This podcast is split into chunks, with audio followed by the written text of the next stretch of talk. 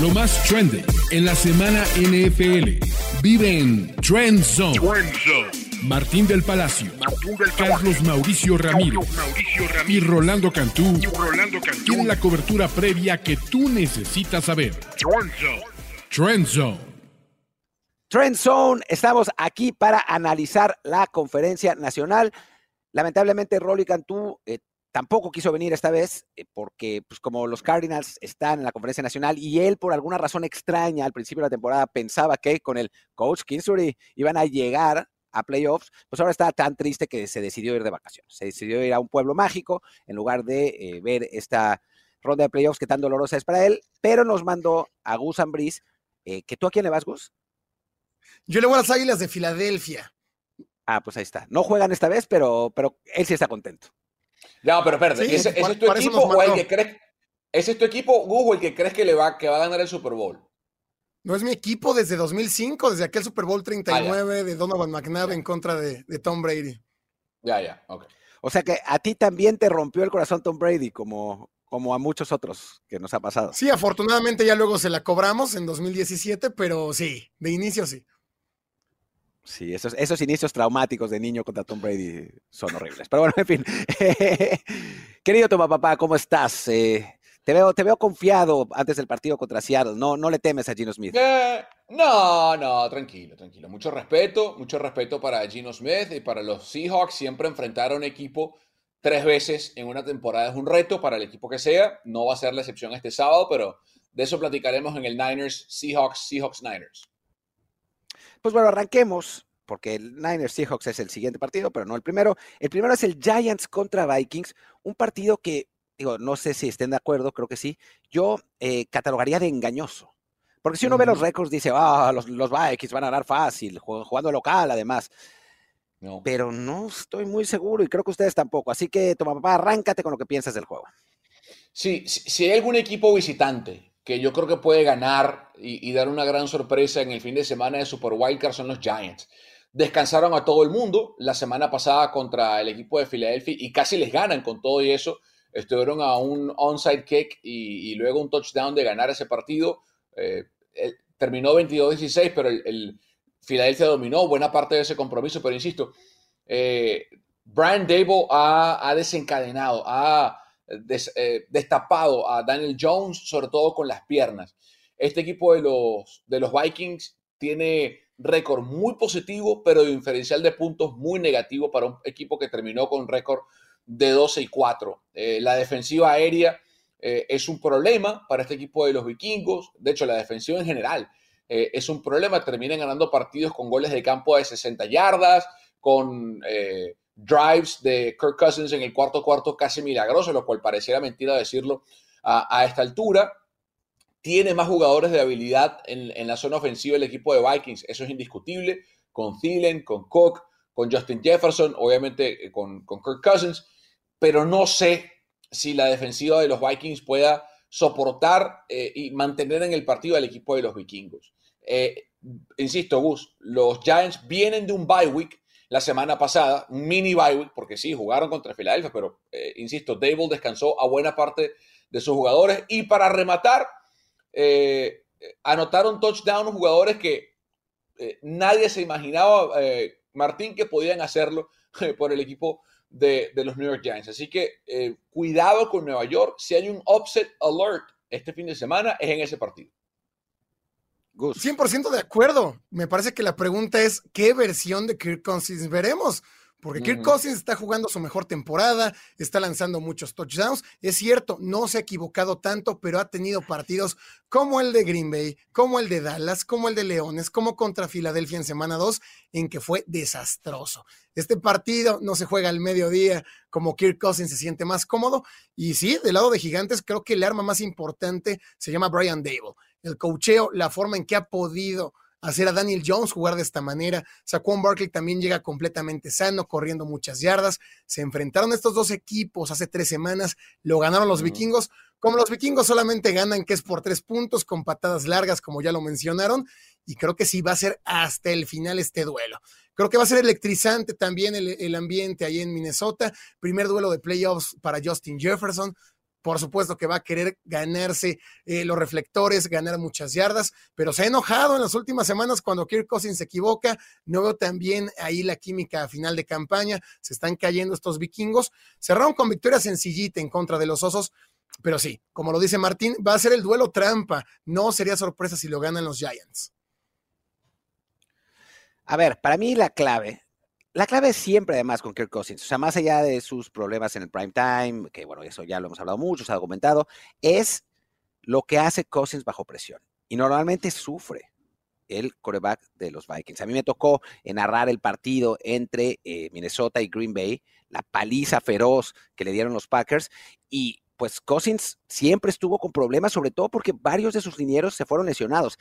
Y en esta ocasión puede volver a pasar. Brian O'Neill, el, el tackle derecho, está lesionado, no va a poder jugar. En ese, en ese partido se, lesionó, no va a poder jugar y eso es gravísimo para Cousins. Parece que el centro titular, Garrett Bradbury, podría volver, pero no sabemos qué tan sano puede estar. Y eso sería realmente, eh, pues, una, una verdadera kriptonita para, para Minnesota, tomando en cuenta que los Giants tienen una, una línea defensiva que es la quinta mejor en cuanto a presión al, coreback. Tienen a un Cable Thibodeau que ha tenido una muy buena temporada de, debut, eh, después de un inicio más o menos dubitativo, se ha embalado por completo. Así Julari, Leonard Williams, Dexter Lawrence, es un equipo muy potente, muy potente en la, en la línea defensiva que pone en peligro constantemente a los corebacks eh, rivales. Me parece que eso puede ser un problema serio para, para Kirk Cousins. Obviamente, pues hablemos de que tiene a dos receptores, eh, bueno, tiene a un receptor espectacular, que es eh, Justin Jefferson, tiene a Adam Thielen, que es un, jugador muy seguro, tiene a TJ Hawkinson, que recordemos que es un, un tight end de, Pro Bowl, que a final de cuentas contra Packers fue el único que más o menos eh, rescató el, barco. No es que la secundaria de Giants sea muy buena, pero la clave es esa, ¿no? Que, que Vikings, que Cousins pueda lanzar con cierto tiempo. Si de alguna manera Vikings lo consigue, entonces creo que tienen buena posibilidad de ganar. Si no, lo veo complicado. Y la clave para Giants es lo que ha hecho Dable toda la temporada, que es mezclar la carrera, que es un, diseñador de jugadas muy creativo en el juego por tierra y obviamente explotando la habilidad enorme de Saquon Barkley y evitando, evitando que Daniel Jones cometa errores. Si consigue llevar esta fórmula el equipo de Giants, yo también estoy de acuerdo. O sea, creo que puede haber sorpresa en ese partido. Y bueno, pasemos al siguiente juego que tiene, tiene, tiene a Toma Papá en el borde de su asiento, sufriendo. Tiene, eh, le, da pesadillas eh, Gino Smith y Kenneth Walker y Tyler Lockett. ¿Cómo lo ves? Eh, repito lo que dije al principio. enfrentarse tres veces contra un mismo equipo en playoff que va a pasar en esta ronda divisional entre Cincinnati y, Baltimore y también entre San Francisco y Seattle siempre es un reto. Siempre, y más cuando le has ganado los dos partidos, ¿no? La gente, bueno, pero no sería más fácil. Sí, pero cuando el tipo que está enfrente es Pete Carroll, hay, hay cosas de tomar, ¿no? varios puntos a tomar en consideración. Eh, Brock Purdy se va a enfrentar por primera vez a un equipo dos veces en la temporada. Eh, recuerde que hasta ahora se ha enfrentado a Miami, a Tampa Bay, al equipo de Seattle después contra los Commanders, eh, cierre de temporada contra el equipo de Arizona y a, los, los Raiders. Así que por primera vez, un entrenador en jefe y una defensiva van a ver a Purdy dos veces. Eh, y ese entrenador es Pete Carroll, que sabemos que se pone en la zona defensiva realmente creativo. Va a ser un reto para Purdy, no va a ser un partido fácil. Segundo, va a llover en Santa Clara el domingo, el sábado. Y como sabemos, la lluvia suele ser un factor ecualizador, un factor eh, que, nivela un poco las disparidades en partidos de fútbol americano. ¿Por qué? Aparecen los fumbles, aparecen los balones que se resbalan en intentos de pase, eh, aparecen eh, las cosas insospechadas, los resbalones antes de tiempo. O sea que, eh, insisto, yo creo que va a ganar San Francisco porque es un equipo más talentoso que este año ha jugado varios partidos en la lluvia desde el comienzo de temporada contra Chicago hasta partidos en medio de temporada regular, como por ejemplo eh, en el Estadio Azteca, Martín, estuvimos ahí, ha entrenado toda la semana acá en Santa Clara bajo lluvia, porque estamos en medio de una tormenta aquí en el área de la bahía. Eh, eso creo que los va a ayudar a, acostumbrarse a lo que se va a, ver, a, vivir el sábado en Santa Clara. Y porque es un mejor equipo el equipo de San Francisco, Augusto. O sea, tiene Pro Bowlers en todas las líneas, tiene el jugador defensivo del año en Nick Bosa, tiene quien para mí debe ser el novato ofensivo del año en Brock Purdy, eh, el jugador regreso del año en Christian McCaffrey, así que... La, persona menos, menos objetiva de la historia. un, Coach del año, un coreback con ocho partidos. Pero, es mi opinión, pero es mi opinión, Ocho partidos. Es mi opinión, es mi opinión. En seis partidos subjetiva. Seis partidos, no, no, no. Subjetiva no, porque en las, en las casas de apuestas está de segundo. En la casa está de segundo en las casas de apuestas Brock Purdy. O sea, no soy el único que piensa eso. Entonces, al final gana San Francisco, Gus. Sí, por supuesto que te, voy, a contar, te voy a contar algo antes de que entres.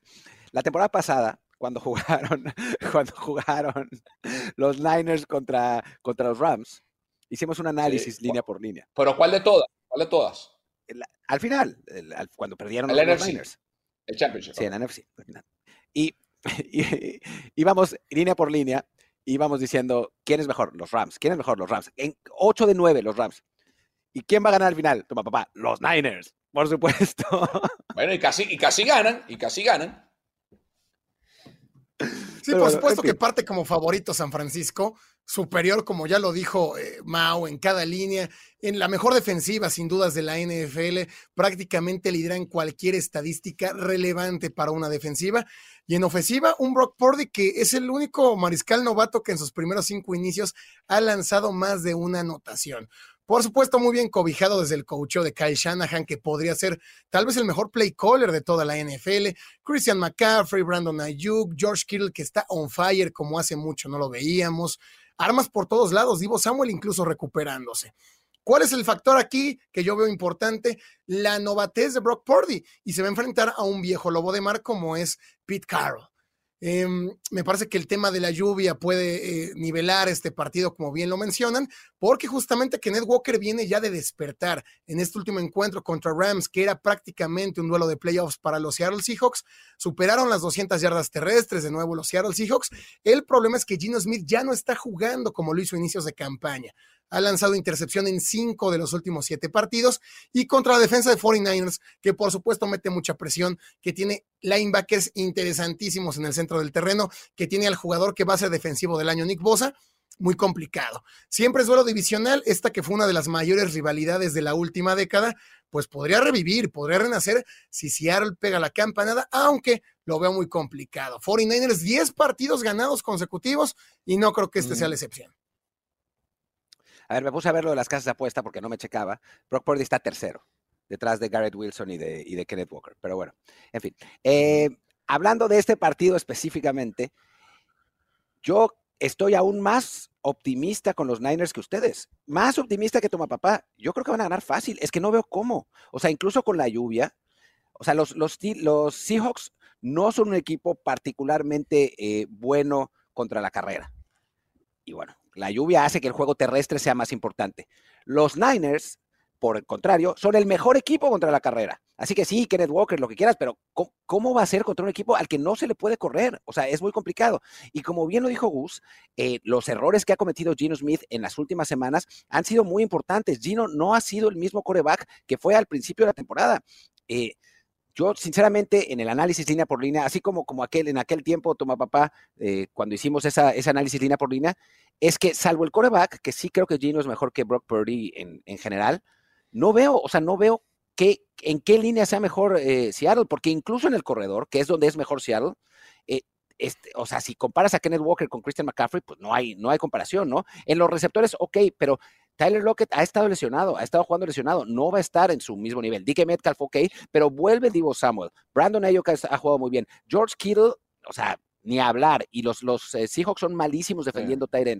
En defensiva, tampoco hay, tampoco hay comparación. Yo no veo por dónde los Seahawks puedan ganar, incluso por las condiciones del, del, clima. O sea, la verdad es que bravo, no, lo veo. ¿eh? Bravo, bravo. Bienvenido al barco de los 49ers, Martín. Te recibo con los brazos abiertos aquí Siempre hay espacio para todo el mundo que se suba al barco rojo y dorado. Bienvenido, Martín.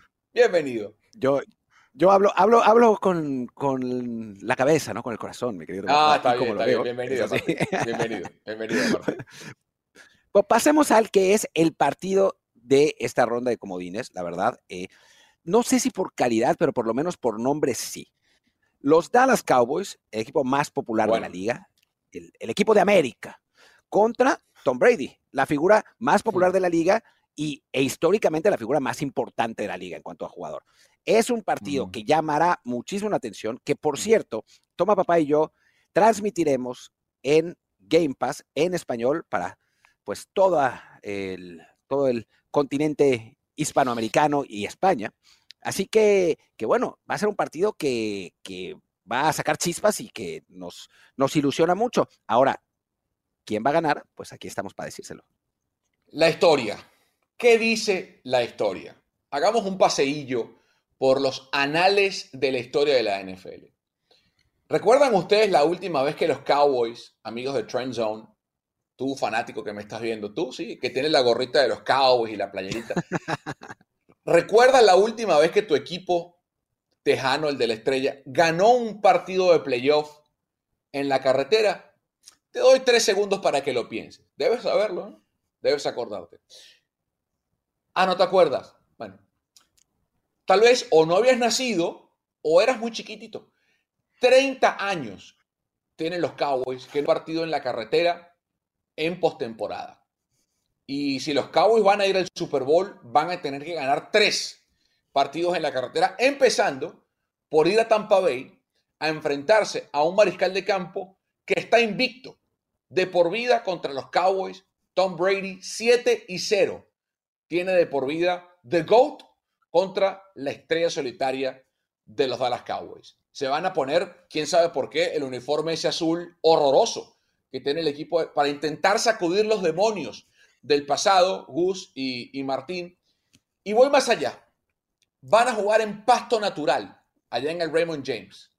Uno y cuatro tiene el equipo de los Cowboys este año jugando en pasto natural. Uno y cuatro. Les encanta el turf, juegan ellos en turf allá en el estadio de los Vaqueros de Dallas. Y de paso, de las derrotas que tuvieron este año en temporada regular, cuatro fueron en la carretera. Por todo eso y más, Boyton Brady y los Buccaneers. Sí, si estuviéramos a media temporada, creo que los Cowboys serían infinitamente favoritos. A media temporada me parece que fue cuando vimos el pico de este equipo con CeeDee Lamb, con Tony Pollard, una defensa que era dominante, que fue líder en balones robados, pero estos últimos partidos de Dallas han sido desastrosos en cada línea. Únicamente han registrado cinco capturas en los últimos cinco partidos han permitido en promedio 29 puntos contra mariscales suplentes, contra Garner Minshew, contra Joshua Dobbs, contra Sam Howell, contra los Tejanos estuvieron a nada de perderlo y cayeron en contra también de los Jaguares. Y el arma más importante, que en el papel es Dak Prescott, viene con siete encuentros consecutivos lanzando intercepción. En los últimos cinco ha lanzado de tres de ellos dos intercepciones, ha perdido fumbles, está desconcentrado y el, que debería calmar lo que es Mike McCarthy, pues tiene una tibieza fenomenal, que no le dice nada, que no diseña jugadas, que no le dé el balón a Tony Pollard, que sigue necio con Ezequiel Elliott.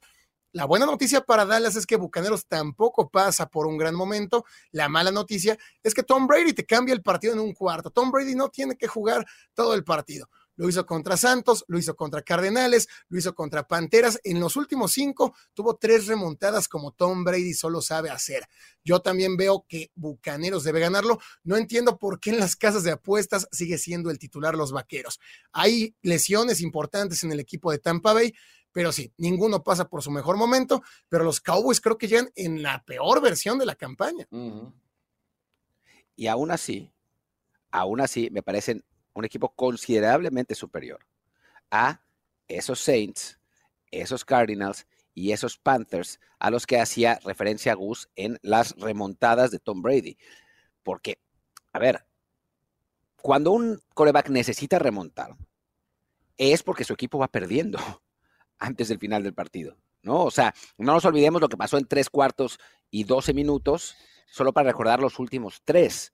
Entonces, me parece ahí que eh, que a veces por el aura de Tom Brady, que es obviamente una aura bien ganada, nos olvidamos de la realidad de este equipo de Tampa Bay, que no ha sido bueno. O sea, es un equipo que terminó 8-9. O sea, si, si somos absolutamente serios, es un, equipo que no debería eh, ser favorito contra nadie en esta, en esta postemporada. Y creo que por eso las casas de apuesta le dan la, la, ventaja a Dallas. Sí es verdad y voy a, voy a concederlo absolutamente, que el equipo de los Cowboys no ha jugado bien últimamente. Eso, eso creo que está claro, ¿no? El, eh, el, juego terrestre con Pollard y Elliott, que en un momento estaba realmente bien, ha dejado dudas los últimos partidos. Dak Prescott se ha convertido en una máquina de perder balones eh, también.